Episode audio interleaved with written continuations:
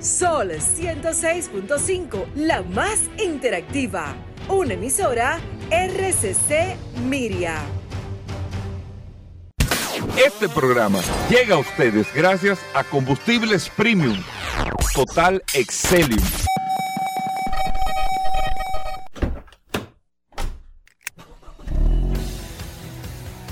Bienvenidos al programa número uno de movilidad en la República Dominicana. Vehículos en la radio. Bien amigos y bienvenidos a Vehículos en la Radio, señores. Hoy es lunes, estamos arrancando esta semana después de esta transmisión maravillosa del sol de la mañana desde la Ciénega.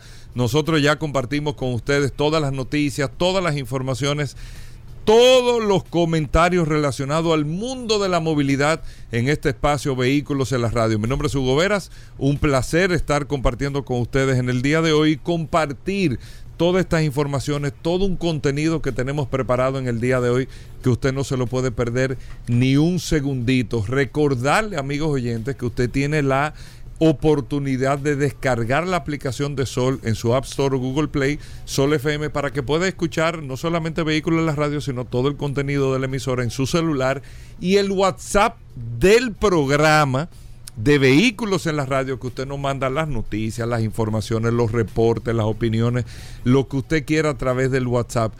829 630 1990 829-630-1990. Es el WhatsApp de Vehículos en la Radio para que usted pueda tener toda la información o toda la, comunicación directa con nosotros. Con el WhatsApp le damos la bienvenida a Paul Manzueta, que tiene ahora mismo el WhatsApp en la mano. Paul. Gracias, Hugo. Gracias, como siempre, por la oportunidad que me das de compartir contigo todos los días en este programa Vehículos en la Radio. Gracias, señores, a ustedes por la sintonía, por la preferencia.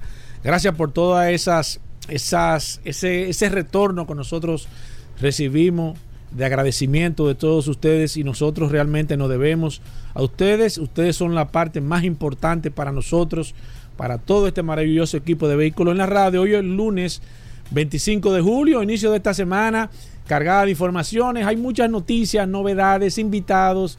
La verdad que el día de hoy está bastante interesante porque atención, durante este fin de semana salieron algunas noticias interesantes que las vamos a estar comentando en unos momentos. Así mismo, la verdad que hay muchas cosas en el mercado y yo le quería hablar al principio del programa para que entiendan, todos los mercados son importantes, o sea, hablando a nivel general, para todas las marcas de vehículos, los mercados son sumamente importantes, el mercado dominicano, el mercado eh, de Jamaica, el mercado panameño, independientemente de la cantidad de unidades que se vendan o no, los mercados son importantes, pero hay un grado de importancia dentro de los mercados que son todos importantes. ¿A, dónde voy para no eh, mezclarle ni nada de eso? Yo tengo aquí eh, de este fin de semana que pude ver y analizando unas informaciones de resultados todas las marcas o las marcas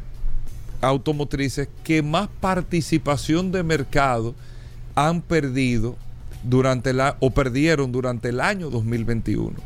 ¿Y por qué le quiero decir esto? Porque esto es un dato que eh, da, eh, ¿cómo le puedo decir? O sea, nos da mucho mayor base para lo que nosotros le decimos el por qué, aunque hay un déficit de vehículos a nivel global, como países como República Dominicana, como el nuestro, se afectan aún más con ese déficit mundial, porque para las marcas automotrices, por el valor que tienen como marca, olvídense de las ventas, olvídense de que yo voy a vender 10 millones de carros este año, Toyota va a vender, una cosa es que Toyota vaya a vender 10 millones, que iba a vender 11, vendió mucho, pero más importante para una marca como Toyota, como Hyundai, como Kia, como Porsche, esto, es en el mercado donde estoy por el nivel de participación, el market share, el, el, mercado que yo comparto porcentualmente, porque eso es lo que me da valor a mí como marca a nivel global. Porque estos fabricantes automotrices no solamente viven de los resultados. Ah, me gané 5 mil millones, me gané 20 mil millones. Sí, eso es un resultado de un año. Pero el valor de la marca es un resultado sumamente importante porque de ahí es que estos fabricantes pueden irse, como Paul lo ha explicado muy bien, al tema de las bolsas de valores, al tema de las acciones, y ahí te da el valor de las acciones dependiendo de cómo está tu participación, cómo está el valor de la marca, cómo es tu esquema de negocio, que ese valor de la marca te lo dan tres regiones, a China, Estados Unidos y Europa. Son los tres mercados que se llevan el 60 y pico por ciento de la venta a nivel global, 70 por ciento. Está ahí China, no la India, ¿eh? No es la India. China, Estados Unidos y Europa se llevan más del 65% de las ventas a nivel global. El otro 35%, la India, Japón, Latinoamérica, eh, países asiáticos, eh, Rusia, África, lo que usted, pero es un 35%. Entonces, ¿qué hacen los fabricantes? Que lo vemos en el día de hoy. Tú hablas con los concesionarios aquí hoy y te dicen, no, yo tengo pedida 100 de esa pero es lo que me den porque yo le doy, no es que me dejan de dar eh, para el mercado como República Dominicana, pero yo tengo que abastecer primero la demanda en los mercados más grandes en ese tipo de productos para no perder el market share, la participación de mercado. Porque ¿qué pasaría? Lo que yo le voy a decir en el día de hoy. Y eso es un tablazo que no hay forma de tú explicarlo como fabricante, que tú puedas decir, no, eh, eh, pero yo vendí el objetivo que tenía, sí, pero perdiste participación de mercado porque el objetivo que tú tenías es menor a la capacidad real en, épocas normales, que no haya eh, desabastecimiento, que no haya escasez de microprocesadores, que tú puedas fabricar los 2 millones de vehículos que tú ibas a fabricar, ahora tú estás fabricando un millón y medio, entonces por estar repartiendo el pastel entre todos los mercados, esos 500 mil vehículos que dejaste de vender, lo dejaste de vender y le quitaste a tus mercados más importantes que son los mercados que le acabo de mencionar. ¿Cuál fue la marca que más participación de mercado eh, perdió en el año 2021? Chevrolet. Y no le, no le estoy hablando de una participación grande, pero esto se refleja, me imagino, Paul, en el tema del valor de la marca y con el tema de las acciones. Ven acá esta marca está teniendo, está teniendo una pérdida de, de, mercado, de participación de mercado, aunque los números sean buenos, aunque haya ganado dinero. Pero hay una serie de cosas que el mismo Paul nos lo ha explicado aquí, que se toman en cuenta para saber el tema del valor de las acciones. Y esto es sumamente importante, reitero, porque de ahí es que viene ese fondo fresco, ese dinero fresco para que los fabricantes puedan seguir invirtiendo y desarrollando. Viene de ahí. Chevrolet perdió 0.88%, casi un 1% de su participación de mercado a nivel global. Fue la marca que más participación de mercado perdió. ¿Usted cree que a un fabricante le conviene estar ahí? No le conviene. Siempre le conviene un número hacia lo positivo. Yo gané participación de mercado. o sea, del, ¿qué es el market share de este pastel? yo tengo esta tajada, eh, este trozo. Yo no puedo pretender el año que viene tener un trozo más pequeño. El peor de los escenarios, que es malo, es tener el mismo trozo o tener un trocito un poquito más grande. Un poco más grande. Ese es el market share, ese es cómo se comparte, cómo se reparte el mercado. Chevrolet fue la marca que más perdió 0.88% del market share. En segundo lugar, Volkswagen, 0.67%. En tercer lugar, la Ford Motor Company, 0.60%. Cuarto lugar, Mercedes-Benz, 0.32%. Baoyun, una marca china, 0.25%. Honda, sexto lugar, 0.24%.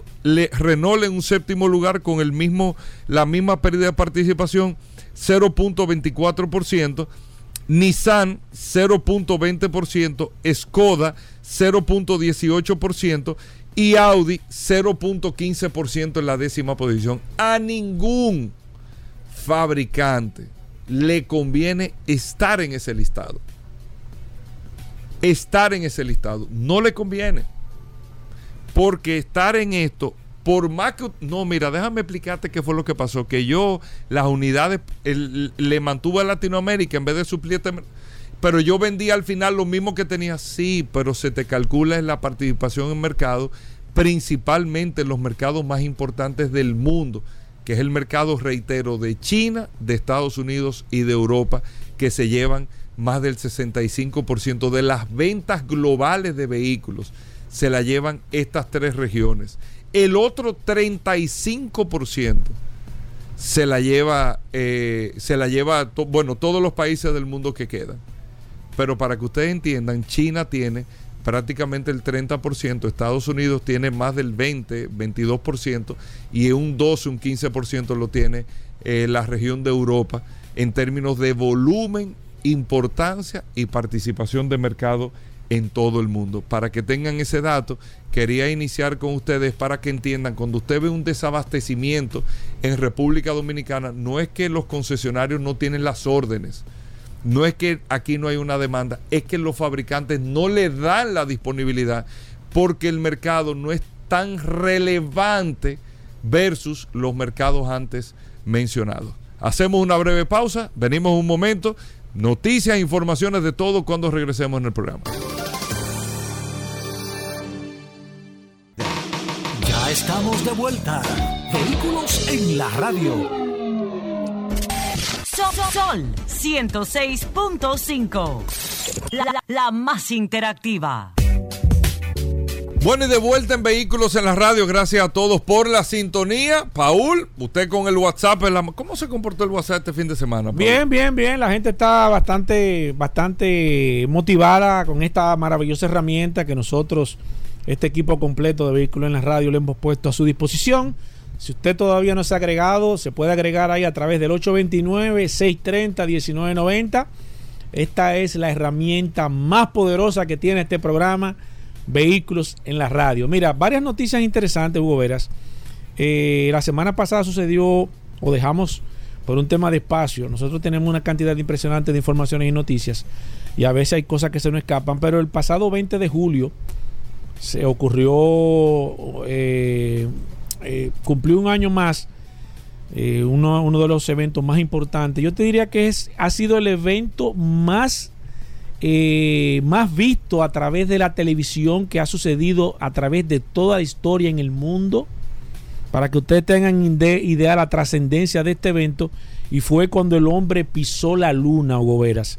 Día 20 de julio de 1969, Neil Armstrong llegó y tuvo la oportunidad de pisar la luna y este se ha convertido recordar que esas palabras fueron ensayadas, eso estaba guionizado, ahí, ahí, no fue nada de que yo eh, llegué, tuve un pequeño paso para el hombre, un gran paso para la humanidad, eso estaba escrito ya. Eso estaba eh. hecho en un guion, ya no fue que se lo inventó ni Tú se vas a decir esto, Exacto. incluso quién es que se va a desmontar, eso se Exacto. cuadró. Todo eso estaba eh, totalmente ya estructurado, Hugo Vera, ha sido el evento televisado más visto en la historia de la humanidad, para que ustedes tengan idea, se prevé que el próximo evento que va a romper todos los los los los, eh, los ratings los ratings a nivel de televisión, redes y demás, sea cuando el hombre llegue a Marte. ¿Cuándo se, va a ser esto, Pablo? Bueno, ellos todavía están en un proceso de, todavía no han dado datos interesantes, eh, específicos de fechas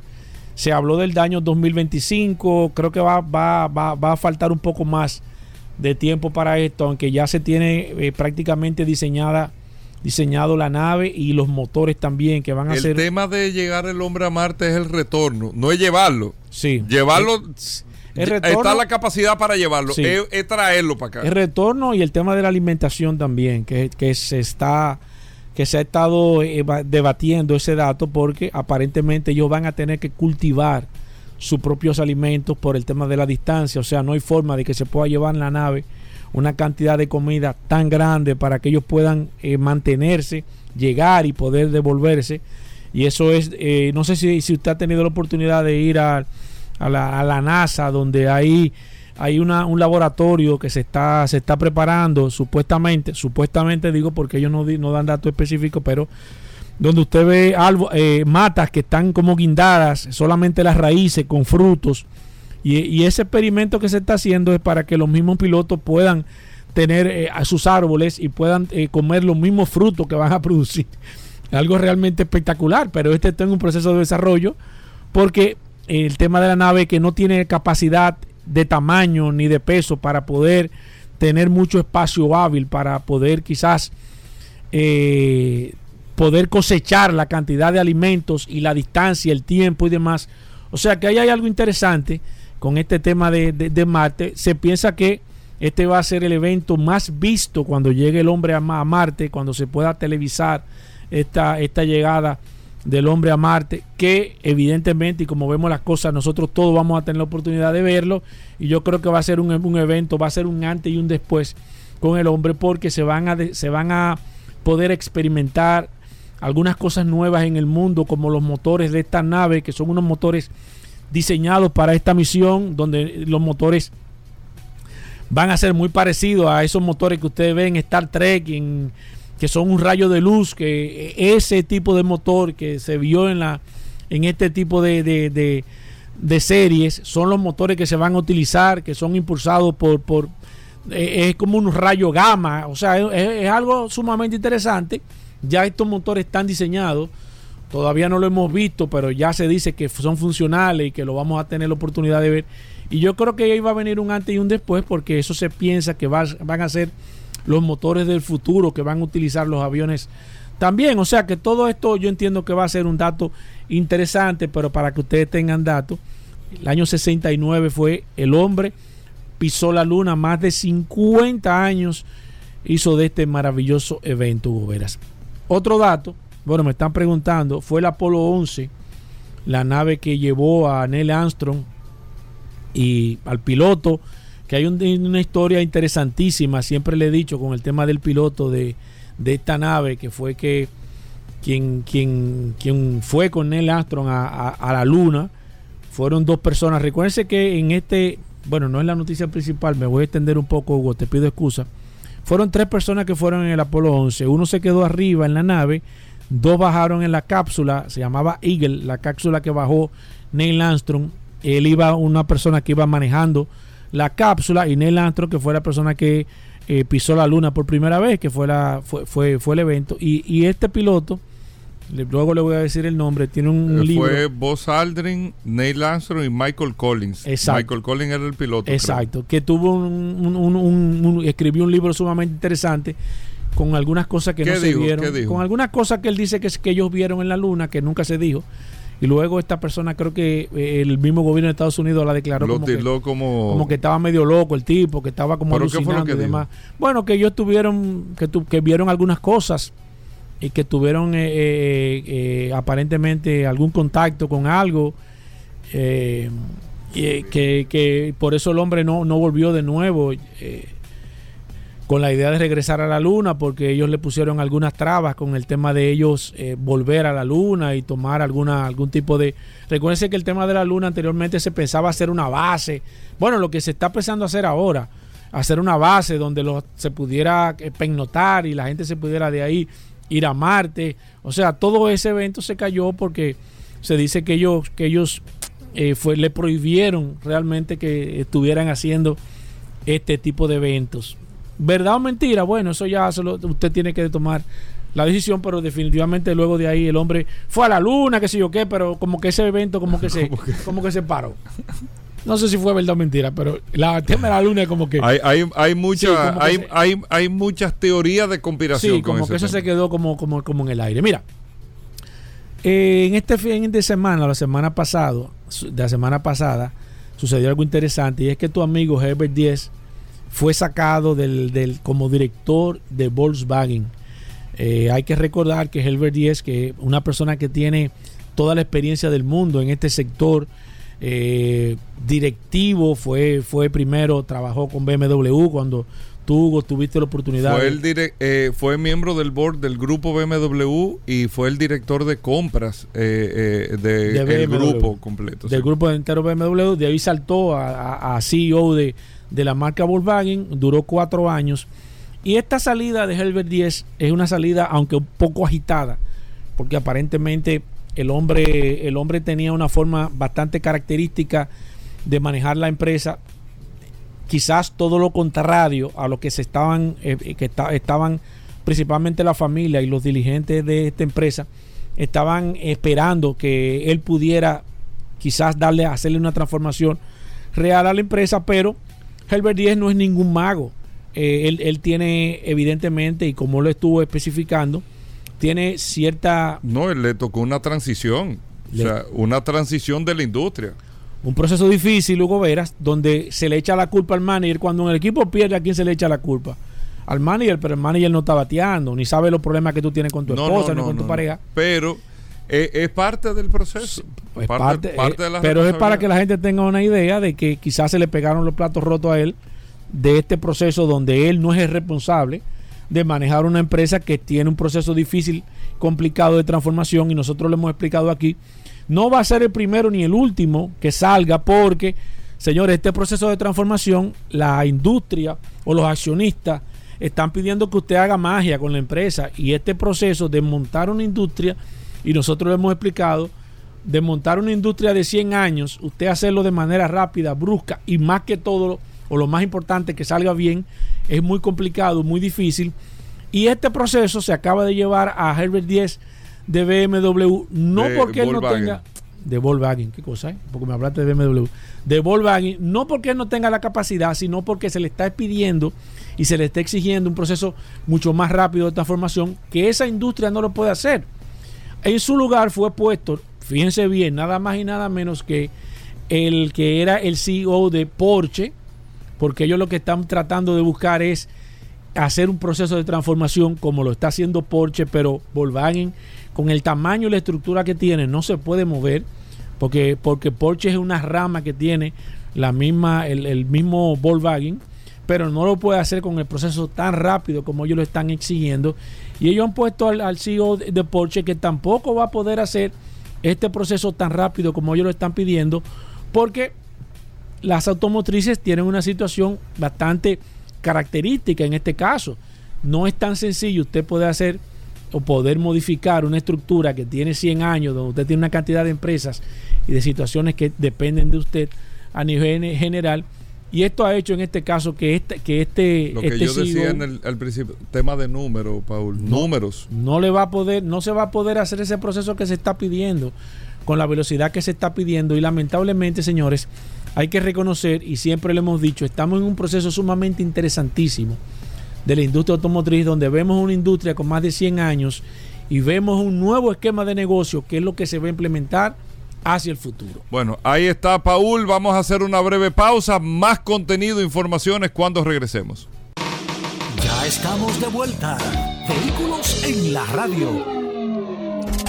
Sol, Sol 106.5. La, la- la más interactiva. Bien amigos y de vuelta en Vehículos en la Radio, gracias a todos por la sintonía. Aquí está Daris Terrero. Temas interesantes, Dari, más con la publicación del día de hoy del periódico Diario Libre. Eh, felicitar a Adalberto de la Rosa, que Adalberto siempre ha sido un preocupado eh, con el tema y el, y el Diario Libre como, como medio también. Con, el, con este tema de las condiciones viales, todo lo que tiene que ver con el tránsito, el transporte, la seguridad vial. Pero bueno, bienvenido Daris Terrero hablando de la ley 6317 de tránsito, transporte y movilidad que tenemos para hoy. Así es, gracias Hugo, gracias Paul. Agradecer siempre la oportunidad que nos brindan de llegar a toda la audiencia de vehículos en la radio. Por acá, por la más interactiva Sol 106.5 y este segmento que hemos denominado Dari Terrero hablando sobre la ley 6317 y todo lo que implica. Y obviamente que eh, el tema obligado hoy es hablar de esa publicación que hace el nuevo el diario libre que está fundamentada en un estudio realizado por eh, el programa internacional de evaluación de carretera IRAP que es una calificadora de seguridad vial que procura eh, clausurar o sacar de, de, de no utilizar vías que pudieran ser peligrosas en todo el mundo. Es una institución que se, una fundación que se dedica a evaluar los riesgos de algunas vías para, para generar cambios o en algún momento procurar que no se utilicen esas vías por la peligrosidad que representan. Y estos números, aunque en República Dominicana no le damos mucha importancia, nosotros aquí incluso la semana pasada abordábamos el tema de la importancia de las estadísticas, que es un país que no le dé respeto a los números, obviamente que no puede solucionar sus problemas. Pero yo creo que la población dominicana debe prestar atención a este estudio. Porque, oye, óigame, el hecho de que usted tomara una vía troncal de República Dominicana para dirigirse al sur o al norte y que esto represente un 40% de probabilidad de que usted no llegue. El, porque hay que- el simple para- hecho para- de tomarla. Para, para que hablemos en términos llanos. Este estudio dice que en algunos casos, tomar una vía troncal de República Dominicana, por ejemplo, la autopista Duarte, tiene un riesgo de un 40% de accidentes. Que es mucho decir. Mucho. Estamos hablando que usted tiene 60%, solamente el 60% de llegar sano y salvo a donde usted va. Pero usted tiene una probabilidad de 40% de tener un accidente. Pero en el caso de la, de la carretera del sur, habla, se habla de un 78%, oigan eso. De que usted tiene un 78% de probabilidad de accidente. Yo creo que esto es para alarmarse. Nosotros lo decimos aquí todos los días, de que tomar una vía de República Dominicana constituye un riesgo. Y hay muchos factores que componen ese riesgo. Y esta, esta, esta evaluación que hace el Programa Internacional de Evaluación de Carreteras se fundamenta específicamente en las vías. Hay que decir que aquí solamente se están evaluando las vías. Si nosotros a todo esto le agregamos el elemento consumo de bebidas alcohólicas, el elemento de la imprudencia, el elemento de la inspección técnico vehicular, de la falta de condiciones del parque vehicular para tomar las vías. Si le sumamos todo eso, ese porcentaje, por supuesto, que aumenta. Y eso, obviamente, que es un reflejo de la realidad que tenemos en República Dominicana. Cuando yo hablaba la semana pasada de que la OMS se había quedado corta con relación a los números que había ofrecido en República Dominicana, yo me fundamentaba en esta realidad. Esto es una realidad que con un simple observatorio que usted haga, usted se sienta a observar el comportamiento de las vías de República Dominicana. Por ejemplo, tenemos plataformas interesantísimas como Accidentes RD, que Accidentes RD prácticamente es cubre casi un 90% de las incidencias de lo que ocurre en las vías de República Dominicana y eso obviamente te puede dar un parámetro para que tú analices dónde y cuándo se generan la mayor cantidad de accidentes. Este estudio lo que viene es a confirmar una realidad que ya todos los dominicanos sabemos, de que las vías de República Dominicana son peligrosas y aquí se citan una serie de elementos que yo creo que son importantes que la ciudadanía y que las autoridades lo tengan prese- presente. El tema de la señalética, Por eso es que tú dices siempre, Dari, el tema de la data. El dato. Tener esa data, ese estudio, eso es lo que te ayuda a tú poder corregir lo que tengas que corregir. ya yo creo que con este, con este informe, que hay que decir que fue hecho en colaboración o con participación del Ministerio de Obras Públicas, que no fue que vino una institución, no, no, no. Eso es un estudio hecho a través de la ONU con esta institución, con el Ministerio de Obras Públicas, procurando el Ministerio de Obras Públicas, obviamente, tener información para poder llevar a cabo soluciones en términos viales que nos permitan disminuir ese riesgo. Tenemos el tema de la velocidad, el tema de la falta de iluminación, el, el tema de la configuración de nuestras vías, el tema de la alta velocidad y del irrespeto a la ley. Esos son los elementos fundamentales que se evaluaron en este estudio. Y es importante, yo reitero, yo reitero, porque hay un elemento, y quiero, quiero hacer mucho énfasis en esto, hay un elemento que producto del tipo de estudio no se, no se levantó. Por ejemplo, este estudio se hace con vehículos especializados, con un vehículo especializado que tiene cámaras eh, 360, es decir, cámara en todo, en todo el entorno, que puede captar y, puede verificar, por ejemplo, las barandillas, eh, el, tema de la vía, las condiciones, los hoyos, todo. Pero el tema del vehículo, para mí es importante que lo toquemos. El tema de la condición del vehículo, porque aquí habla de, lo- abrasivo, de la parte del pavimento, de, de la calidad del pavimento, o de que ustedes saben que a medida que va pasando el tiempo, el pavimento va perdiendo la capacidad abrasiva. Pero también a eso tenemos que sumarle, si el pavimento pierde la capacidad abrasiva por temas de, de- de la naturaleza, Abrasiva es el agarre. el agarre, que se va poniendo liso, Ajá. a eso sumémoslo los neumáticos. Si, si por un tema natural del, del pavimento, por agua, por tiempo, va perdiendo la capacidad, entonces la combinación de un vehículo sin neumáticos o con condiciones, ya ustedes saben lo que se convierte eso, ¿verdad? No, y las condiciones del mismo vehículo del también. mismo vehículo. Eso es decir, como que usted tiene un vehículo en una pista de patinaje. El- usted pone un vehículo en una pista de patinaje y ya usted sabe cuál es el resultado de eso. Era un vehículo a, 100, a 100 millas por hora, 80 millas por hora en una pista de patinaje. Entonces, yo creo que hay un elemento aquí a valorar con estos datos. Obviamente que las autoridades van a tener que hacer algunos ajustes con temas de condicionar la vía, porque también aquí se habla de las malas condiciones y todo el mundo sabe cuántos accidentes se han generado producto de, de uno librar un hoyo. A usted ve en la vía y libre un hoyo por el instinto, ustedes conociendo que puede venir un vehículo detrás y esto pudiera dar paso a un accidente, pero también el tema de las condiciones del vehículo para mí es fundamental. ¿Por qué? Porque basta con usted hacer un levantamiento visual y se va a dar cuenta que un alto porcentaje del parque vehicular de República Dominicana no tiene las condiciones. Yo creo que este estudio marca un antes y un después para que el Estado, el Estado se llene de valor y, y- y- y- deje de escuchar algunas voces con relación a la implementación de la, eh, de la inspección técnico vehicular. Gente que se oponen simplemente por oponerse, porque no hay un criterio, no hay una conciencia con relación a esa problemática que pudiera ser intangible para algunos, pero tangible para muchos. Tangible para aquellos que han sido víctimas de un accidente de tránsito. Tangible para aquellos que han sido afectados. Tangible para aquellos que han perdido familiares en un accidente de tránsito que pudo haberse Oh, pero, evitado. Más de 40 mil familias en los últimos 10 años. que pudieron verse habitados, porque aquí se habla de accidentes, pero aquí en República Dominicana no ocurren accidentes, porque un accidente es aquel que ocurre aún a pesar de usted tomar todas las previsiones.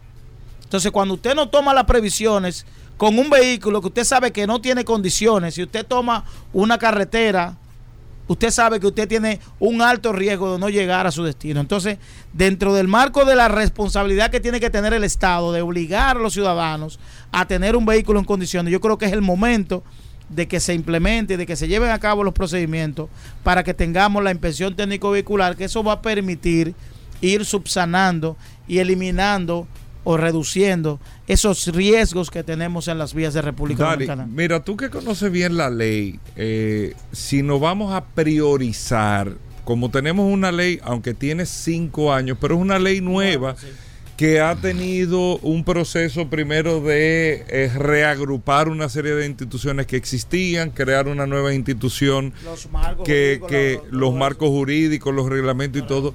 Si priorizamos, ¿cuáles son las cosas más importantes que se deberían de implementar en lo inmediato con la ley 6317 que traería de manera tangible eh, una transformación, vamos a decir, del tránsito, del transporte. Así es, yo creo que uno de los elementos principales que yo creo que se deben priorizar y que es bueno que dentro del marco de, de, de ir estableciendo y reducir, reducir lo que son nuestros riesgos. Uno de los elementos principales a los cuales nosotros tenemos que abocarnos es a generar disminución en los accidentes de tránsito. ¿Y cómo se hace eso? Inspección técnico vehicular. Es una de, la- de las prioridades que debe tener el gobierno. La revista, La revista. número uno. La revista.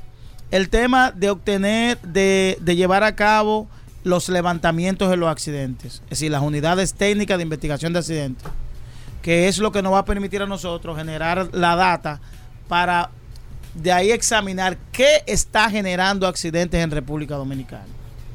El tema de las señales de tránsito, que es uno de los elementos que se establece aquí, que es uno de los, de los, de los, de de los principales causas de accidentes. Cuando la gente está perdida, se crea problemas. El tema de la fiscalización, pero no la fiscalización de detener a la gente, sino de ser preventivo. El tema de los semáforos en rojo. Yo creo que es fundamental, más que eh, generar una persecución, yo creo nosotros que tenemos que llevar a cabo la misma campaña que hicimos con los cinturones. Tenemos que llevarla a cabo con el tema de respeto a los semáforos.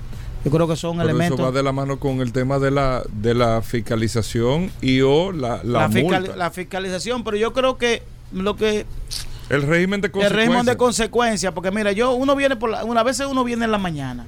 Entonces que en la mañana ahora hay un, un- un flujo de tránsito menor por el tema de la escuela. Entonces uno viene en su vía y usted ve cómo los lo- lo- lo- las motocicletas, por ejemplo, violan el tipo de semáforo. Yo creo que una de las Porque saben que no tienen consecuencias. yo creo que uno de los de las prioridades de, de- del tema del tránsito debe ser seguir regulando el tema de la motocicleta y que la motocicleta tenga respeto en la vía. Yo creo que hay que buscar la manera de ganar conciencia con ese tema, el tema de la motocicleta y obviamente eh, te hablaba hace unos días sobre el tema de aprovechar el censo para tener data del, del parque vehicular familiar Y el uso. y el uso. De que usted cuando levante esa información, ¿cuántos vehículos hay aquí? ¿De qué se usa? Uber, taxi, carro. Es decir, para tener información en manos de quién están los 4 millones de vehículos que hay en, en el parque vehicular de República O sea, el Dominicana. tema de la licencia de los el puntos. tema de la licencia por puntos y el tema de establecer, yo creo que nosotros tenemos que trabajar en establecer el tema de la multa.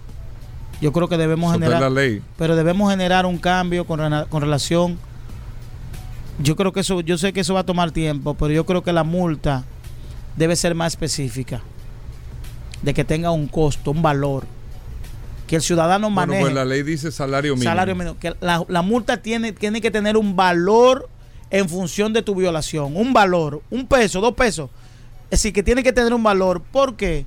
porque el propio desconocimiento de cuánto tú vas a pagar hace que el ciudadano no tenga la intención de hacerlo porque no sabe qué realidad debe encontrar hay gente que piensa no pago una multa porque cree que son 5 mil o son 10 mil porque no, no maneja No el dato no maneja, aquí no, no se maneja el dato y eso también impide que el ciudadano también cumpla porque no tiene información. Yo creo que debemos trabajar en esos temas de generar un valor, un, valor, Un por- valor específico. Un valor específico. Si La- son 5 mil pesos, la 5 mil multa son pesos. 5 mil. Si usted se vio, una violación son 5 mil pesos. Eso de salario mínimo, yo creo que ya eso, porque incluso aquí no hay un control sobre qué es el valor del salario. La gente no sabe cuál es el salario mínimo. Entonces, hay elementos que yo creo que pudiéramos entrar por ahí. Bueno, gracias Daris Terrero para comunicarse contigo. Lo pueden hacer a través de Dari Terrero 1 para Twitter, Dari Terrero 1 para Instagram.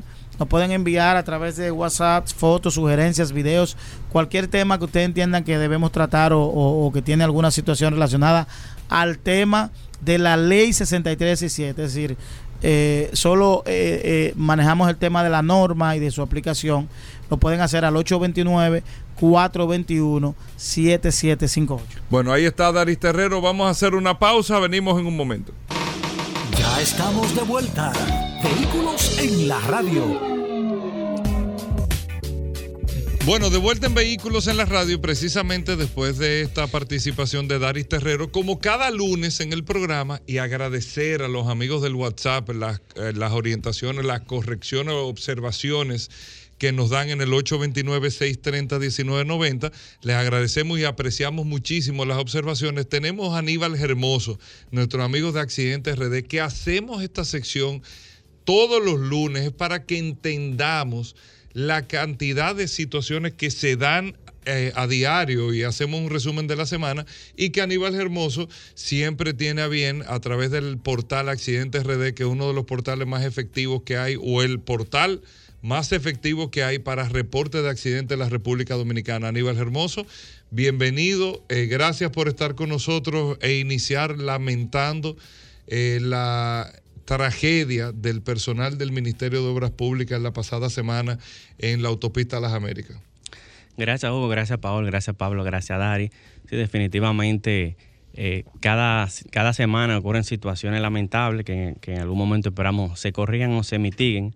Antes de iniciar, recordar que este segmento llega a ustedes gracias a Créditos Guimánfer. Búscanos en redes sociales como, Credit, como Guimánfer RD, en La Bonaire, San Martín, Autopista Duarte, Rómulo Betancourt y Villamella. Mira, siguiendo en, el- en el- la línea de Dari Terrero, es bueno recordar y reconocer que sí ocurren muchos accidentes de tránsito por las condiciones de la vía, la iluminación, todo ese tipo de cosas, pero no debemos olvidar que en las estadísticas sigue que el 90% de los accidentes de tránsito se deben al factor humano, es decir, al conductor, exceso de velocidad, imprudencias, conducir bajo los efectos del alcohol. Y por más que usted tenga una carretera en buenas condiciones, si usted no corrige ese factor humano, igual van a seguir ocurriendo accidentes.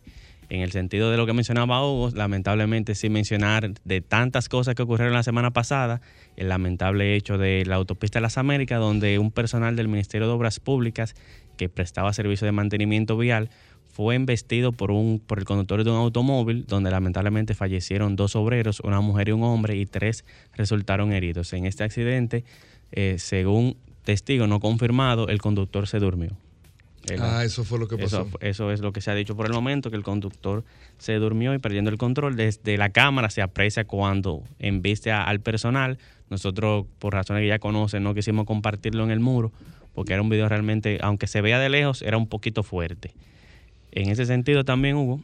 Lo que sí entiendo ahí, Aníbal, que eso tristemente debe de haber como otro tipo de protocolo para ese personal que está tan expuesto ahí en, en las carreteras haciendo la limpieza, tal vez cerrar carriles de- exacto. desde antes, esa cruzadera en una, una avenida eh, un- o una autopista de un tránsito de alta velocidad, lamentablemente, eso hay que corregir. Sí, hay que corregir el tema del cierre o, o del, del la- tema de la seguridad, sí, es, Sí. correcto.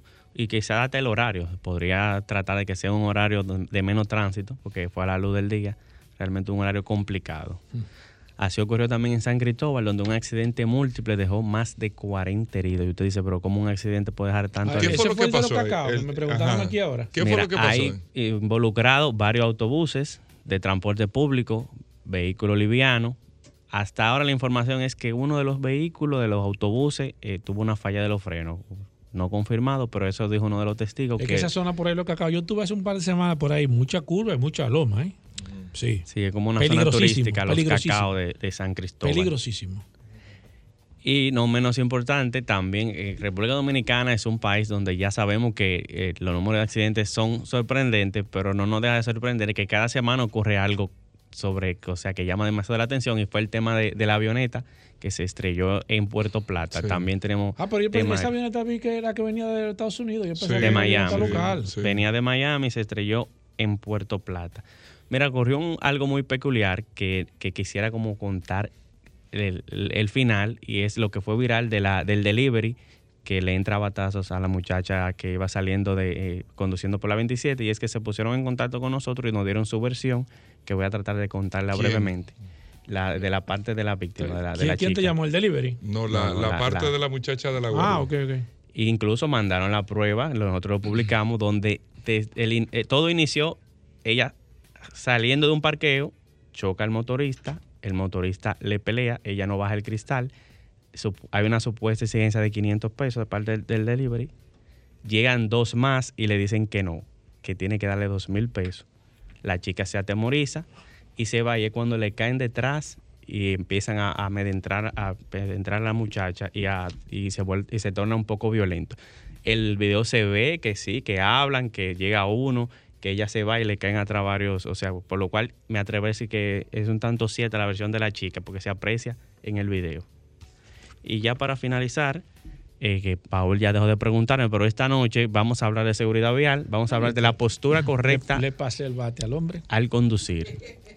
Esta noche, este segmento que yo ustedes gracias a Galusa Import, contactan al 829-794-4433. Vamos a hablar de la postura correcta al conducir. Muchas personas conducen muy cerca del volante, lejos del volante, pero vamos a hablar, y para los oyentes desde ahora de la radio que no manejan las redes sociales, les podemos adelantar que la postura correcta de conducir siempre debe ser en dirección que el volante llegue a tu tórax y no a la cabeza, un adelantico. Pero vean esta noche a las 8 de la noche un video de la postura correcta al conducir. Y en cuanto a vehículos incendiados, tenemos seis en el cruce de la Virgen la Victoria, un autobús, autopista de San Isidro próximo al supermercado Bravo, en la autopista Joaquín Balaguer Villa González, en la autopista El Coral, tramo La Romana, próximo al peaje, y en la Charles de Gol, próximo al puente Juan Carlos. Bueno, ahí está. Gracias, Aníbal Hermoso. ¿Cómo te seguimos, Aníbal? Y para mandarte el feedback de información y todo. pueden hacerlo a través de las redes sociales, Instagram, Facebook, Twitter, a través de accidentes, rayita abajo RD. Accidentes con S, rayita abajo RD. Ahí está. Gracias, Aníbal Hermoso. Hacemos una pausa, no se muevan. Ya estamos de vuelta. Vehículos en la radio. 106.5. Bueno, de vuelta en Vehículos en la Radio, amigos oyen- oyentes, tal cual habíamos dicho en el programa, Juan Carlos Padrón hoy lunes iba a estar con nosotros después del Gran Premio de Francia. En el día de ayer, este Gran Premio de la Fórmula 1. Aquí está Juan Carlos Padrón con nosotros con resultados que no, óyeme, que no se lo estaba esperando nadie, aunque... Mira como yo soy Juan Carlos Padrón contigo. Tengo que reconocer, tengo que reconocer ¿El que tú fuiste que dijiste aquí que Mercedes-Benz ¿El qué? estaba presto a poder hacer un excelente papel en esta carrera. No, pero Juan yo- Carlos Padrón lo dijo aquí. Yo le dije que si tiene- Hamilton iba a correr y que si Checo Pérez, ¿tú, tú Bueno, te acuerdas? vamos a dejar a Juan Dame Carlos el crédito Padrón. a mí. Juan Carlos Padrón, Dame bienvenido al programa. Cuéntame qué sucedió ayer en la carrera de Fórmula 1. Bueno, primero que nada, vámonos al sábado, que es cuando pasa la clasificación. Los Ferrari iban, como dijimos, bastante rápido. La pole se la llevó eh, Charles Leclerc. No así luchó por la por Carlos Sainz, porque como tenía una penalización de salir último, lo que hizo fue darle el- la succión, el rebufo, para que ganara un par de décimas a su compañero. Y al final tuvo que salir desde, desde la última posición. Pero en segundo lugar salió Max Verstappen y en, y en tercer lugar eh, Checo Pérez. ¿Qué pasó en carrera? Bueno, eh, como también el viernes dijimos, el favorito era Charles Leclerc, a menos que pasara algo. De Ferrari. Y pasó, y pasó. Y pasó algo que realmente es raro que pase en un piloto de élite mm, que está luchando por el mundial, es que cometió un error. Perdió el control del vehículo y tuvo un accidente cuando Leclerc. lideraba la carrera cómodamente. Y eso hizo que Max Verstappen, que iba a la casa eh, de- de- del primer lugar, en segundo lugar pasara a liderar el campeonato. ¿Qué fue lo que pasó con Leclerc? ¿Dónde fue que.? El Leclerc perdió el control de la parte trasera de- del coche en una curva. Oye, cuando y- uno esté y- mala, y perdió. Eso es, eso es un No, error eso- de piloto. Eso fue un error de piloto. En un momento se quiso decir, porque él lo dijo, como que, ay, no puedo desacelerar, no puedo desacelerar, pero Eso es. realmente Cuando fue un error te- de Cuando piloto. uno te male así. Es para que tú veas, porque esos pilotos, si tú ves esas Es la presión que tienen, es la presión Eh, que la tienen. porque él tiene, presión- él tiene la presión de ganar. No quería que, que, que Verstappen le hiciera un, un- un undercut. O sea, Verstappen paró antes, cambió gomas más frescas y estaba haciendo buenos tiempos. Si, si, si hacía Pero ¿y cómo mejores tú tiempos. chocar solo? No, lo que pasa es la. Él, él- no, él estaba corriendo contra sí mismo. Él estaba, No, él estaba no, no, a- a- no, eso- apurando eso es la vuelta para, para no quedar Eso es detrás de Verstappen cuando hiciera la parada. Y eso, eso fue un error de piloto Sí, que sí, te digo, es no es usual en un piloto que luche por el campeonato.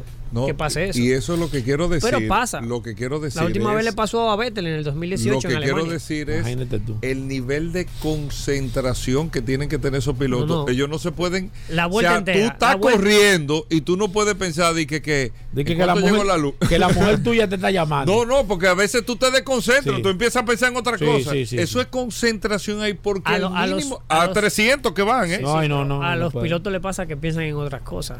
Ellos lo han confesado. O sea, Por eh, ejemplo, ¿qué han Lo que dicho? pasa es que piensan muy rápido. Eh, porque tú dices muy bien, van a Ah, que 300 se kilómetros por hora. Van a 300 kilómetros por hora. O sea, y a 200 y cogen la curva a 180 l- lento. O sea, 180. 180 una curva. ¿Y que dónde yo dejé el celular? ¿Dónde yo- No, yo viejo, mira, ¿Tú- que tú pierdes la concentración, pierdes la ¿A quién fue que concentración. yo le entregué el teléfono? Y Bueno, pudo haber sido eso. El, el caso es que, Sí, pero es una que novatada. Ferrari, Ferrari Es iba rápido. Como lo dijimos, el favorito era Leclerc porque Carlos Sainz que andaba en el otro Ferrari tenía que salir último. Eh, aunque yo lo decía, Max Verstappen en ritmo de carrera va muy bien, pero se vio que no es tan fácil como se pensaba adelantar en, en Paul Ricard. Aunque hay todos son escapatorias, pero los, límites de pista, los comisarios fueron muy estrictos con, los límites de pista y no fue tan fácil adelantar. Aunque Verstappen lo dijo, no, en esa carrera, cuando terminó la carrera, él dijo, hay veces que lo mejor es bajar el ritmo y esperar para ver el mejor momento para adelantar. Y eso fue lo que hizo, o sea, esperó y el otro se, Se le estrelló. dio, exacto. El otro se estrelló y, y al final lideró la carrera.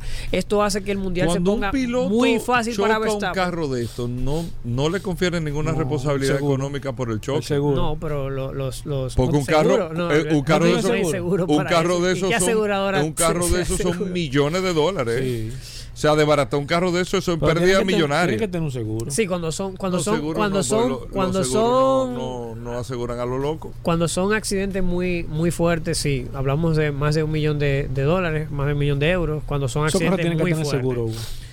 No, porque en la no, no, no, transportación no, no, y no, todo eso, No, eso. eso es otra cosa. Tiene que tener El- El seguro. seguro de transporte es otra cosa. Tiene que ser seguro. El seguro de En la carrera puede ser que no tenga. No, No, no, en no, la no, carrera no, tiene seguro. No, no, no. Oye, tú puedes estar seguro, Juan Carlos Padrón, que el transporte Sí, tiene seguro, sí, sí. el equipo, Bueno, pero- todo. pero Cualquier cosa que le pase no fuera el de la pilotaje de, de uno de No, no, no porque- manejarlo, no manejarlo, no. Cualquier Manejarlo, cosa no. que le pase fuera de la carrera tiene que estar. Claro, que tú puedes estar seguro que si tiene que lo tener seguro, claro. sí, sí, lo que sea. Obviamente, obviamente eso van en barco, van en avión, o sea, van Sí, en, pero hay un seguro, hay un seguro, porque hay un riesgo. En transporte terrestre, en eh, autobuses. en camiones, perdón. Sí, sí. Eso sí tiene que tener seguro. Incluso si tú lo dejas en el circuito en la noche, un incendio, eso tiene que tener seguro. Sí, sí, tiene Sí, que ser pero no, seguro. no, no, no, no, no un choque. Vamos, No, que un eso- choque en pista eso- imposible, Eso sí. es, eso es, eso, eso se, sal- se, se cae de la mata que eso es algo que va a pasar y pasa. Entonces, Bueno, eh, la carrera ¿Qué entonces. pasó? la ¿De qué carrera, la carrera en, en, en- ese Porque se sentido. pierde el hilo, Hugo. Es que ustedes se van Aquí hay como un. Alzheimer regado en este programa. No, no, no, Hay gente como dime que se le comienza La carrera, padrón. ¿De qué? qué? Ah, la Carlos, carrera. ca- eh, Charles Leclerc, por ese abandono que tuvo, se le pone muy cuesta arriba el, el mundial porque ya le saca más de 60 puntos Verstappen y faltando menos de la mitad de la carrera de, de- de la temporada va a ser complicado. O sea, tiene que haber una debacle de Red Bull por un lado y errores también de- Verstappen del propio, choca, eh, choca, del propio choca, Verstappen.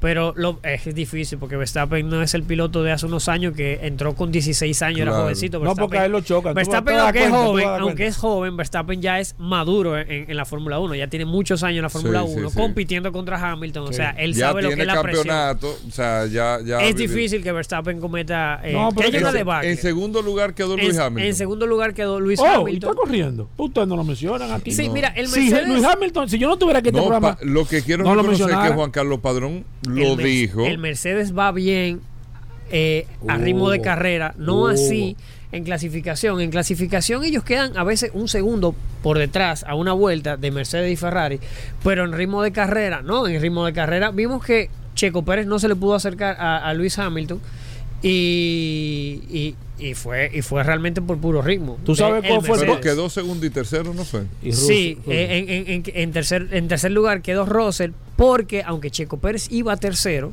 y que, que perdió la, la, la, la segunda fila, la perdió, eh, la tercera fila la perdió con Hamilton a la salida, eh, iba tercero porque cuando hubo un safety car en la resalida, Checo Pérez le, estaba viendo los mensajes de, de- de- del, del volante donde le aparecen el, el safety car, el virtual safety car, va a haber bandera verde en la, vuelta, en la vuelta 9, en la vuelta 12. Él se confundió, él no sabía dónde era. Como era un virtual safety car, no es el safety car donde todos los vehículos se, se ponen uno detrás de otro. Aquí hay que mantener la distancia que tenía antes del safety car y te dice cuánto era. Tú tenías una ventaja sobre el otro de un segundo, dos segundos o Tú medio tienes que segundo. mantenerte. Tienes que mantenerla. Él se había pasado de esa distancia delta, pero él no sabía dónde era el safety car porque tuvo un. Vamos, que se hizo un Se lío, se durmió. Y el otro aprovechó eso y le pasó en la resalida. Y faltando tres vueltas, era difícil que realmente pudiera recuperar la, la- la posición. Ahí estuvo muy listo Russell, que le pasó. Eh, no así Pérez, que se dejó pasar.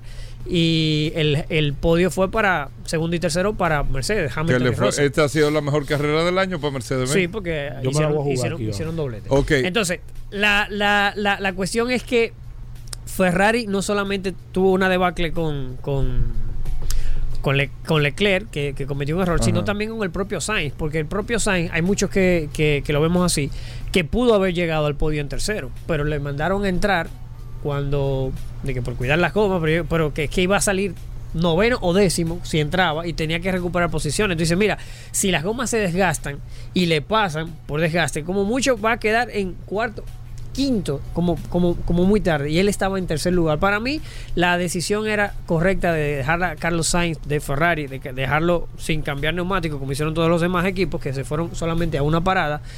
eh, y hubiera hubiéramos visto, yo creo que a un, a un Ferrari en el podio. No fue así por decisión estratégica de, de- de Ferrari, que para mí estuvieron muy malos, muy desatinados en Ferrari con, con el tema de no solamente la parada de Sainz, que fue muy mala, que también le hizo perder 5 segundos, más los segundos que había perdido en la parada larga, porque le sancionaron con 5 segundos. Y sí, sí, lo, lo- lo mataron, lo mataron. Bueno.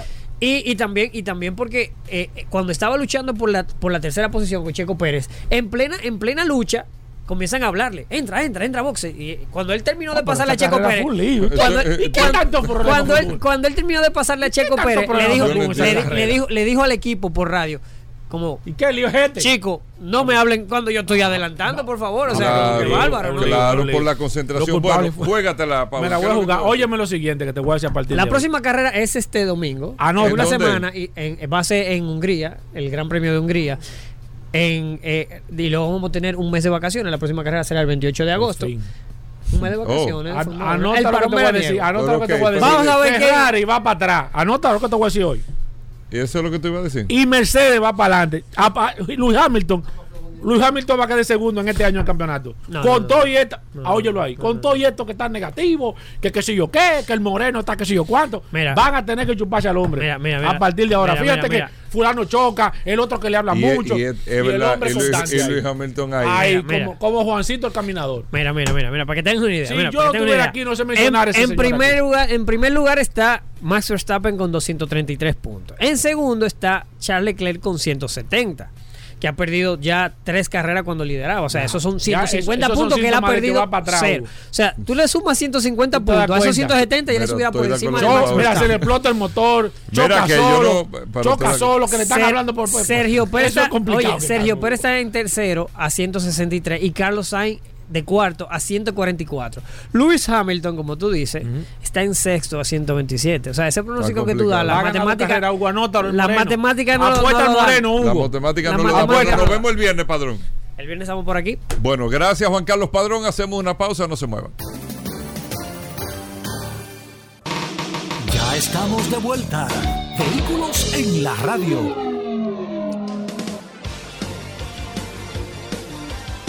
De vuelta en Vehículos en la Radio, gracias a todos por la sintonía. Aquí está Pablo Hernández con nosotros en vivo en la cabina de Vehículos en la Radio, hablando de lubricantes, hablando de aceite, gracias a Lubricantes Petronas. Todos los lunes en Vehículos en la Radio, nuestros amigos de Petronas vienen siempre, aparte de un tema, a orientarnos en materia de lubricantes. Pablo, bienvenido, ¿cómo va todo? Gracias, Hugo. Gracias, Paul. Y queremos felicitar a nuestro amigo Jaro Lavo. Óyeme, está celebrando cinco su años cinco sobre rueda sobre con. Jaro Lavo, el hombre de la motocicleta, compadre. Para que sepan un saludo. Felicidades a mi hermano. Harold y a todo el equipo de Sobre Rueda ahí. eh. Increíble cómo pasa el tiempo, ¿eh? Cinco, años. Cinco años. Harold años. tirando para adelante ahí.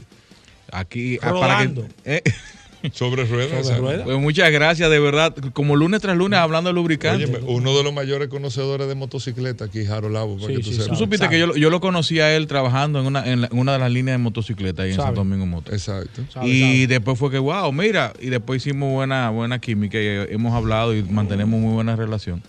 Y, y nos ha invitado varias veces al programa Sí, a hablar de saludo, lubricantes. saludo. Bueno, vamos, vamos a hablar de lubricantes, Pablo. no Petronas. nadie hoy, no. No, lubricantes Petronas. Lubricante Petronas, No, ¿quién gracias a Magna? No. Escúchame que no sé. No, No, no, no, no, yo si tú lo pregunté. dijiste, la verdad que no, sé. No, no pregunté yo. Déjame Ok. buscar. Pues tenemos esos segmentos de, de, de cumpleaños, Gobera, comenzar a felicitar Sí, gente. tenemos que hacer un segmento de cumpleaños. Sigue, Bueno, dale. Escúchame, escúchame, Pablo. Están excusados. Eh, gracias a Magna Motos, representante de, Mag- de Petronas aquí en República Dominicana, estamos trayendo esta información. Miren, señores, eh, las nuevas tecnologías, los, grandes cambios que se está dando con lo, lo que es el tema del lubricante, eh, nos exigen a nosotros que cuando usted tenga un vehículo a partir del 2020, usted vea en el manual y también en el envase que en el caso de vehículos de combustión de gasolina tengan que cumpla con la norma ILSAC GF5 o GF6. Ya la parte actualizada GF6A. Estos son para vehículos que piden lubricante de viscos- viscosidad 0W16. Ya estamos superando los 0W20, ya estamos en 0W16. ¿Eso qué significa? La viscosidad No, no, de trabajo. sé. Hay una actualización para los motores turbocompresores cada vez más eh, eh, eficientes a nivel de lo que es el, consumo de combustible. Están exigiendo lubricantes cada vez con menos viscosidad. ¿Qué pasa? En el 2019, 2018, se presentaron en estos nuevos motores lo que era un fallo en la preignición. Es decir, había un doble encendido, un doble eh, golpeteo que estaba dañando los motores pequeños. Tú sabes que hay cuatro tiempos en los motores. Admisión, compresión, explosión y escape. En esa explosión, la temperatura que se estaba generando en la cámara de combustión, antes de que la bujía hiciera el encendido, ya estaba explosionando la- el combustible. Entonces, había una doble, un doble encendido. El encendido de la explosión por la temperatura y el de la chispa. Y esto daba un doble golpe encima de la cabeza del pistón y estaba dañando los motores ¿Y qué tiene que ver el lubricante con eso? el refrigerar la parte de la, de la cámara de combustión bajaba la temperatura que se generaba internamente y esto se produce gracias a viscosidades cada vez más bajas y también 100%, eh, 100% sintético, una base que pueda resistir estas temperaturas que se están generando.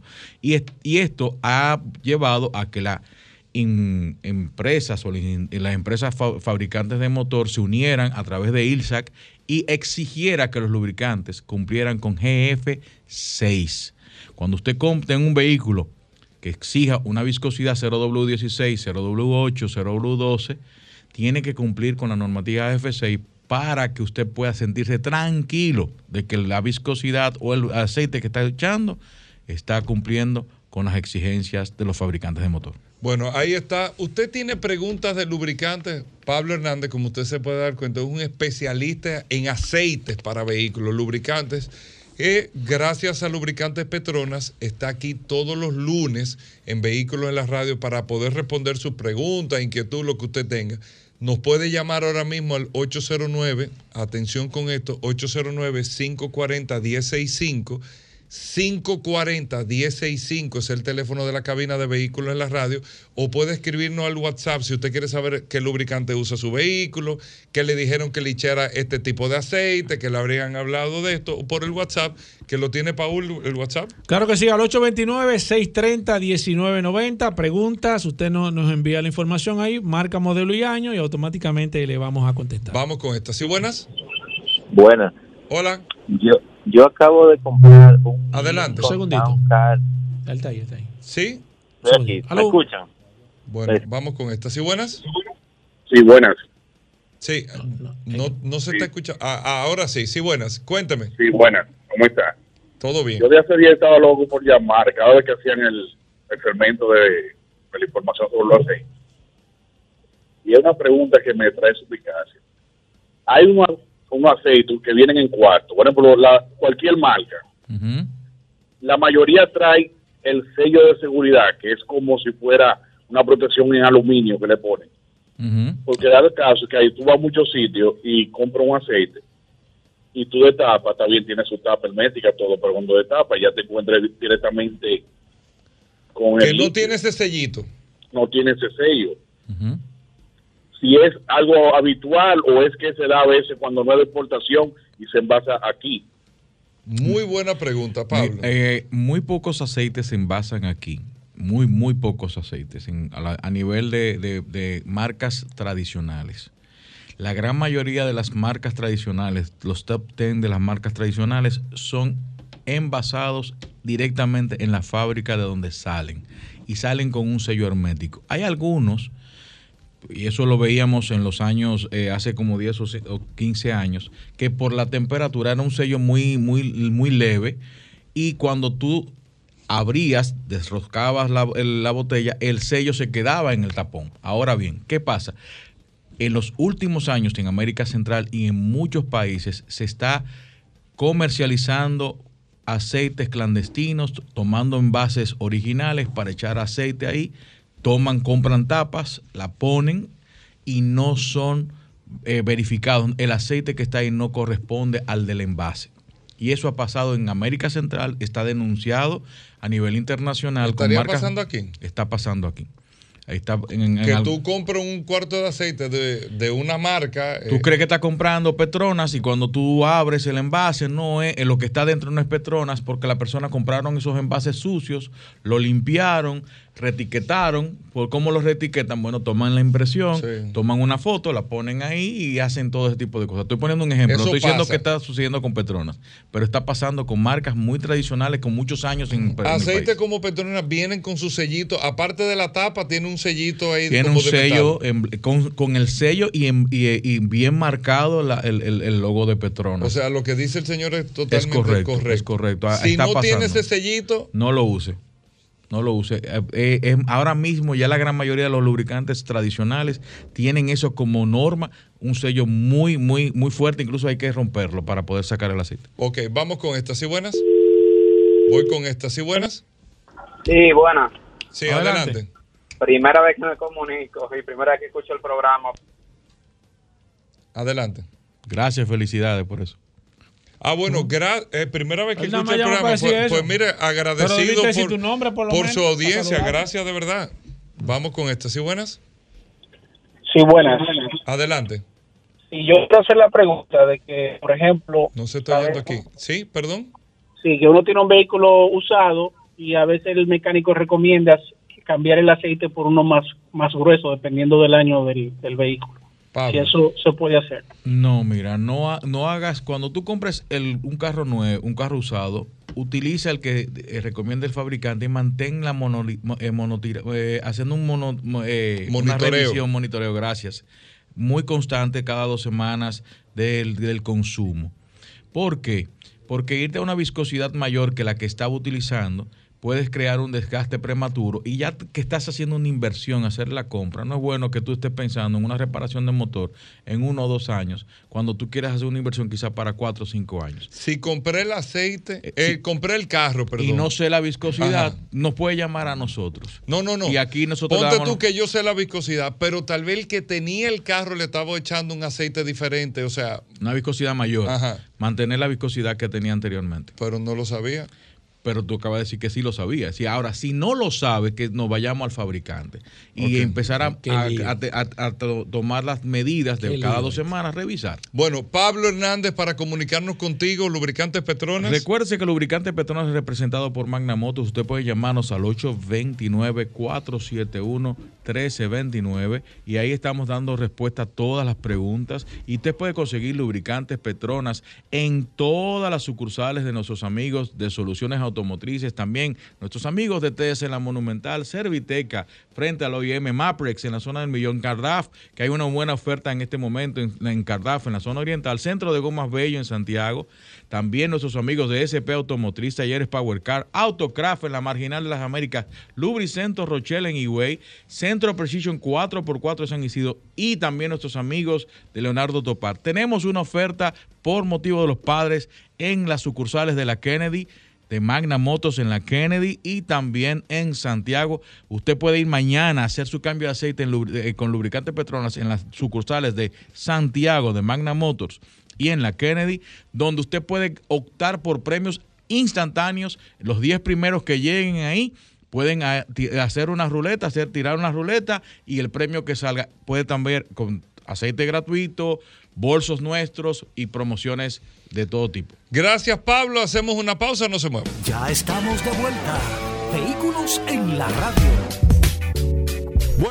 Señores, estamos aquí ya en Vehículos en la Radio. Hoy lunes, el segmento más esperado del ¿Cómo programa. Incluso, yo tengo que confesar lo siguiente. ¿cómo Vi estamos? en Instagram ¿El qué? que Rodolfo registró una cuenta que se ¿Qué? llama El Más Esperado. No, como el rey de la radio. No, pero, pero este por- es el más Dios. esperado. Pero por Dios. Rodolfo Hernández está con nosotros, el hombre Dios. de Magna Gasco, de Magna Oriental. Pero por Dios. Pero lo más importante. ¿Qué? Digo, aparte que Uh. tiene para entrega inmediata, la Campus. Ah, no, eso sí. y- Ahí y sí él es eso, duro. entrega inmediata. Ahí sí él es duro. Los vehículos Hyundai, BMW y Mini. Mira, del puente para allá, Óyeme. el hombre es raza. Pero la verdad es que la gente lo que está esperando. ¿El qué? Solo Hugo, curiosidades. no, por Dios. Solo Dios. Para arrancar esta semana. Mira, Rodolfo, y me han- ten- tenemos listas de personas que nos están escribiendo porque en las próximas semanas viene un fin de semana largo y la gente está en expectativa con el tema de qué viene en este fin de semana largo y qué compendio de curiosidades tú le puedes Ay, dar a la gente mío, para ay, que Dios tenga Hugo. eh, información Hugo, y data que Él compartir. preguntó cuando enteró que, que de qué iba a hablar. No, Hugo. no, Tú no lo no, escuchaste. eh, no, no, eso no es verdad. Tú no lo. Rodolfo, primero bienvenido. ¿Cómo va todo en Magna Gasco, en Magna Oriental? Bueno, como siempre, saludando a todos en los radioescuchas de vehículos en la radio. Gracias, Hugo Veras. Gracias, Paul Manzuete. Y gracias a Dari también, porque son los que me permiten estar aquí el día de hoy compartiendo con ustedes. Este es el segmento de, Recuerden de saludos. que Magna tiene su sucursal en la zona oriental, en la avenida San Vicente de Paul, esquina Doctor, Doctor Octavio Mejía Ricard, con nuestros teléfonos 809-591-1555, nuestro WhatsApp 809-224-2002. Tenemos una amplia exhibición de nuestros vehículos Hyundai, BMW y Mini. Y si usted quiere conocer toda la alta gama de BMW, tenemos X5 diésel de dos filas, de tres filas. Tenemos X5 en package de gasolina. Tenemos X4, tenemos X3. Tenemos también los, los M-Performance, varias unidades de los M-Performance. Usted anda buscando un BMW, no dé más vuelta, cómprelo con nosotros, llámenos al 809-224-2002, 809-224-2002, o pase por nuestra sucursal, Mano Oriental Vallato Clasificado, donde usted puede conocer el vehículo que será directamente enseñado por un asesor de negocio totalmente certificado por BMW Internacional. Puede hacer un test drive y ahí le hacemos toda la gestión desde su financiamiento y seguro. Usted no tiene que hacer nada. Usted va a ver el vehículo, lo elige y nosotros nos encargamos del resto. También tenemos la marca Mini, tenemos allá la Mini híbrida disponible para que usted la conozca y tenemos también varios modelos de la marca Hyundai en exhibición. La Hyundai Cantus Full que estamos entregando de manera inmediata y también tenemos la Hyundai Tucson S que nos están llegando esta misma semana. La Santa Fe también. Tenemos varios modelos para entrega inmediata. Tenemos también el Hyundai Staria de pasajeros y de carga, automática y mecánica. Los camiones Hyundai, que son el perfecto compañero para su negocio. El H100 de cuatro ruedas. Tenemos el H65, el volteo de 3 metros. eh, los vehículos de pasajeros. Llámenos. 809-224-2002. Si no puede cruzar para la zona oriental, aquí en la Avenida Independencia, justo frente al Centro de Ginecología y Obstetricia, está Managascue. Y allá en Managascue tenemos un taller autorizado para que usted pueda realizar sus mantenimientos preventivos de la marca Hyundai. También tenemos una tienda de repuestos y tenemos un showroom climatizado de la marca Hyundai. Nuestros teléfonos 809 224 2002 809 224 2002 me están escribiendo aquí ahora por el celular que si tiene un vehículo usado, no hay ningún inconveniente. Te lo recibimos, te lo tasamos. Si tiene deuda, la pagamos. Con la diferencia, aplicamos el inicial. Y si te sobra, te lo devolvemos en efectivo, ahí mismo, cash. No de que mañana, pasado. Ahí mismo Ahí. te lo devolvemos. Te lleva tu vehículo nuevo con la mejor tasa. Y que tiene financiamiento del vehículos para entrega inmediata. Para BMW casi la línea completa, entrega inmediata y con Hyundai. Hyundai tenemos para ahora mismo Cantus Full, los camiones también los tenemos disponibles, las Gestaria y tenemos los chasis de los vehículos que estamos recibiendo ahora a final de mes, que tenemos Hyundai Tucson S y tenemos Santa Fe S disponible. Es decir, dedique dos minutos, 809-224-2002, 809-224-2002 y nosotros lo vamos a redireccionar a la sucursal que más le conviene. Y recordar que tú recibes camiones también por camiones, todo Claro, eso. no importa la marca de su vehículo, siempre recordando a todos los radioescuchas que hay tres precios: el valor que usted ve en publicación, el valor real de venta y el valor de recibimiento. ¿eh? Importante, nosotros le enviamos a tasar con los tasadores externos, ellos nos dan un valor de recibimiento y si usted está de acuerdo, simplemente sería hacer una evaluación física y mecánica del vehículo que usted quiere entregar. No importa la marca. Esto es válido para los vehículos. Si usted quiere adquirir un vehículo nuevo, Hyundai, BMW Mini 0 kilómetros, que muchas personas me preguntan por vehículo usado de otras marcas. Hyundai, BMW Mini 0 kilómetros, que somos los que nosotros representamos en Mano Oriental y Managacue. Si usted desea uno de estos modelos, le tasamos su vehículo usado y se lo recibimos a cambio. 809. 224 2002. Bueno, señores, la gente lo estaba esperando aquí. Mira, se ha llenado esta cabina. ¿De Todo qué? el mundo. ¿De Oye, me ¿Quién Dari sacó hasta la grabadora para grabar esta curiosidad. ¿Cómo así, Hugo? Solo curiosidad. Mira, yo Hugo. entiendo. Esto gente, lo viernes, gente que habla, Hugo, la gente eh. que habla. Le Oye, sale Hugo, gente que no, habla, viejo, Hugo. con Rodolfo. Pero qué- exacto, ¿de ey, qué va a hablar? No, pero Rodolfo te puede hablar ¿De del sector de vehículos, de su historia. Hugo. ¿Cuántos años tú tienes? Más de 20 Pero años. tú sabes No, tiene que la- como 50. Rodolfo tiene más de 25 años. No, No, no, No. más de Tú sabes 25 que- años en el sector. Yo Hugo. siempre estoy disponible con, Hugo. con humildad. Más de para mis 25 amigos. años en el Hugo, la sector de curiosidad debe vehículos. ser los viernes. Yo te he dicho, oye, el lunes. Solo curiosidades no en vehículos. en la mal los lunes, Hugo. No, la gente no Enfócame aquí, dame cámara. Llévate de mí. Oye, ¿cómo así? ¿Cómo así? esto es Esto es radio, viejo, esto es Esto es radio. Dame acá. cámara. Solo ¿Qué está curiosidades. ¿Y qué es esto, la- mano? espérate que la gente está, la gente sube el radio La ahora. corporecita. La, no, Pero, ey, ey, Hugo. ey. Eh, dura la corporé. un invento, de- un invento corporal. La corporé. La corporé. ¿Quién está No fue un invento de corporal, pero Eso fue un invento corporal, Hugo Vera. no fue un invento de corporal. Pero pero me gusta ese tema. Es que no, no, no. Hugo, se te va a salir de la No mano. te vas a meter en ese. Ey, se te va a salir de la mano Solo este programa, curiosidades, vamos. Solo curiosidades en vehículos lo en la estoy radio. diciendo. Tú sabes que estábamos leyendo en estos días. No te vayas, ven, Dari, oye esto. Espérate, vengo esta. No, Vengo no. ahí. En San Francisco, California. ¿eh? ¿Te gustó ahí? Sí, California. bien. Ey, sonó bien, sonó bien. eh, General Motors que adquirió adquirió hace un tiempo la fábrica de vehículos autónomos Cruz.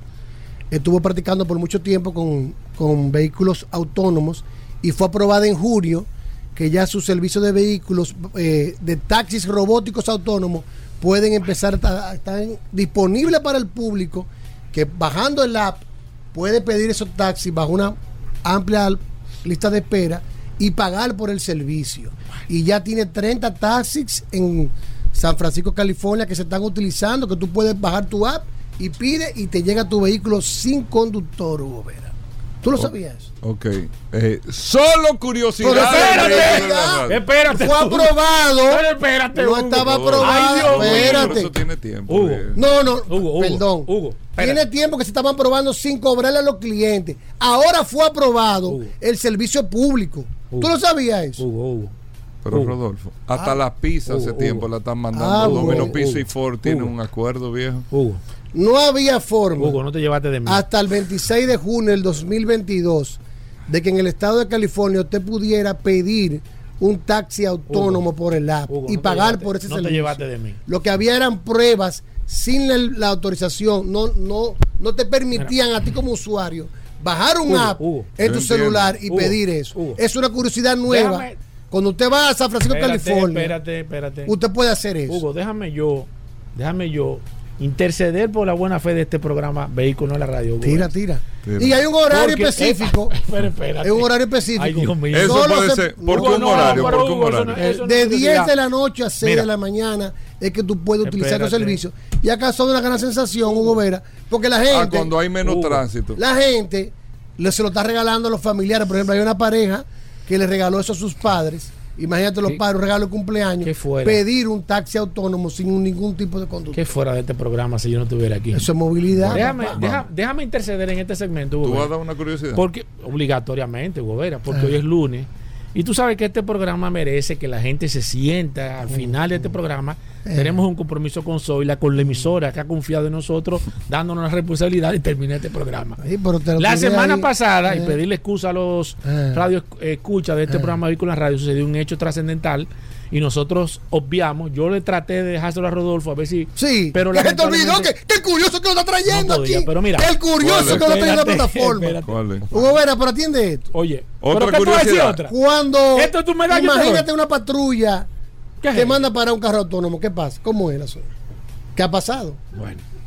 Oye, mira. Pero te- Eh, de- eh, es que me interrumpen, pero es que eso es parte del programa, eso es parte de la curiosidad del carro autónomo. porque han habido, ¿Qué pasa ahí? han habido, han habi- no, han habido. Se han dado situaciones. Pasa- con pasajeros. Hugo, cuando, el, cuando la patrulla prende la luz y la sirena, el, el- el vehículo autónomo está equipado con sensores, cámaras Que detectan. que in- inmediatamente detectan y se tira a la de- se para a la derecha el, el vehículo. Pero ¿qué hace el policía? Porque imagínate, el policía se desmonta y encuentra el ¿Con quién va a hablar? O sea, Para eso, la compañía tiene una línea 24 horas disponible donde el policía debe comunicarse directamente con la compañía. Estos teléfonos son habilitados para, para tanto para los sistemas de emergencia como policía, bomberos y demás.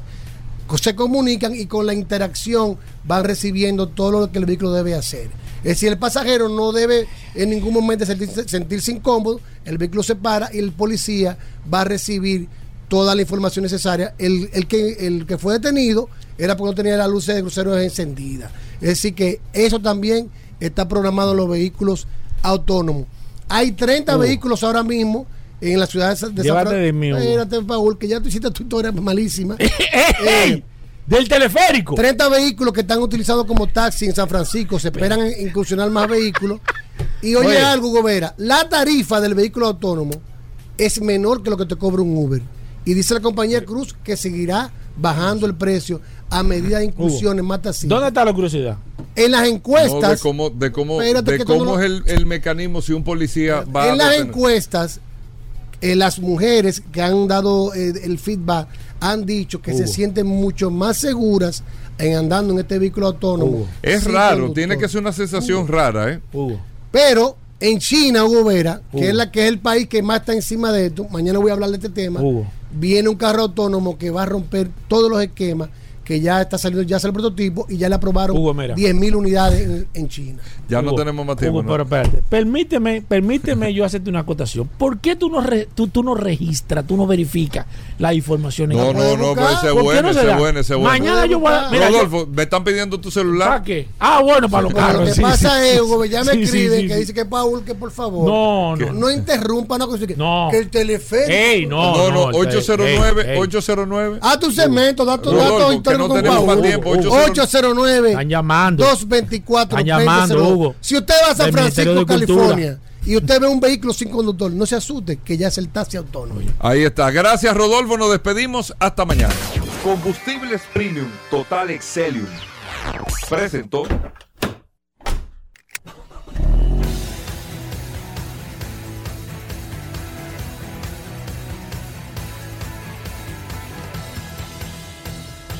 Vehículos en la radio.